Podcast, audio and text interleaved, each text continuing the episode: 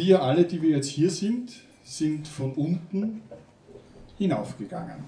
Und bei Philosophinnen und Philosophen ist es so, dass die sich zu den einfachsten äh, Gegebenheiten relativ komplizierte Gedanken machen können. Und was heißt das überhaupt, auf einen Berg zu steigen? Was passiert da, wenn wir das so mal so anthropologisch betrachten? Da gibt es ein unten, da gibt es ein oben und wenn wir uns in Bewegung setzen, erfordert das eine Anstrengung. Erfordert das, dass wir einen Schritt vor den anderen setzen.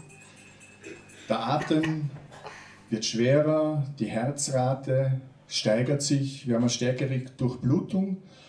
Und wenn wir dann beim Berggehen, beim Bergsteigen so in Bewegung sind, ergibt sich für jeden und jede so ein ganz eigener Rhythmus.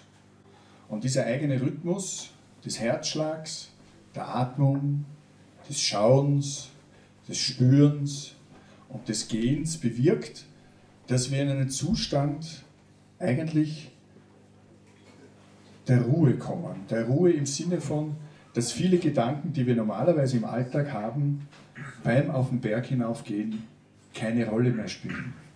Wir lassen das, was für uns unten wichtig ist, unten und wir besinnen uns auf uns selber, wenn wir hinaufgehen. Wir spüren uns ganz anders, als wir uns im Alltag spüren.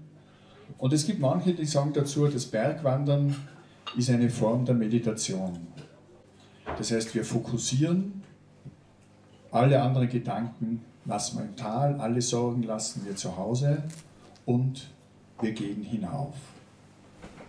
Und die Menschen machen sich, seit wir Aufzeichnungen haben, seit Geschichten, Mythen und Erzählungen überliefert sind, machen sich die Menschen Gedanken, was denn da oben auf dem Berg ist.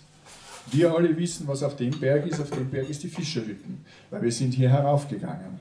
Aber wie war das in der früheren Zeit? Man hat Geschichten damit verbunden. Es gab Mythen über die Entstehung der Welt, wie die Berge entstanden sein sollen, dass Götter mit Titanen gekämpft haben, wer dann im Endeffekt gewonnen hat.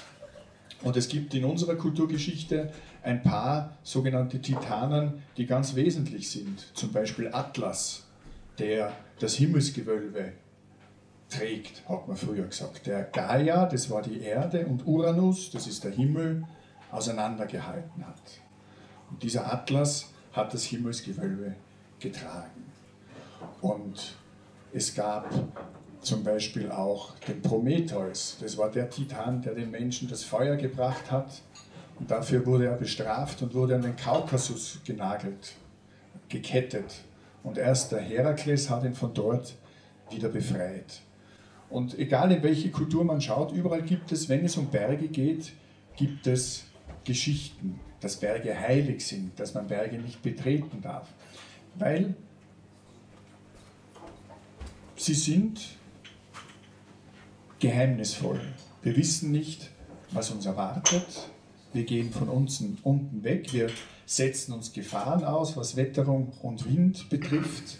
Und Berge können auch gefährlich sein, ob wir jetzt an einen Felssturz, Wetterumschwung, Lawinen oder sogar Vulkane denken, wo Berge plötzlich alles zerstören. Das heißt, am Berg erleben wir eine Macht, die über das Menschliche hinausgeht. Und dieses Untensein, dieses Obensehen ist auch ein Sinnbild für Hierarchie. Das griechische Wort Hierarchie heißt die Ordnung von Anfang an. Hierarchie, Archie.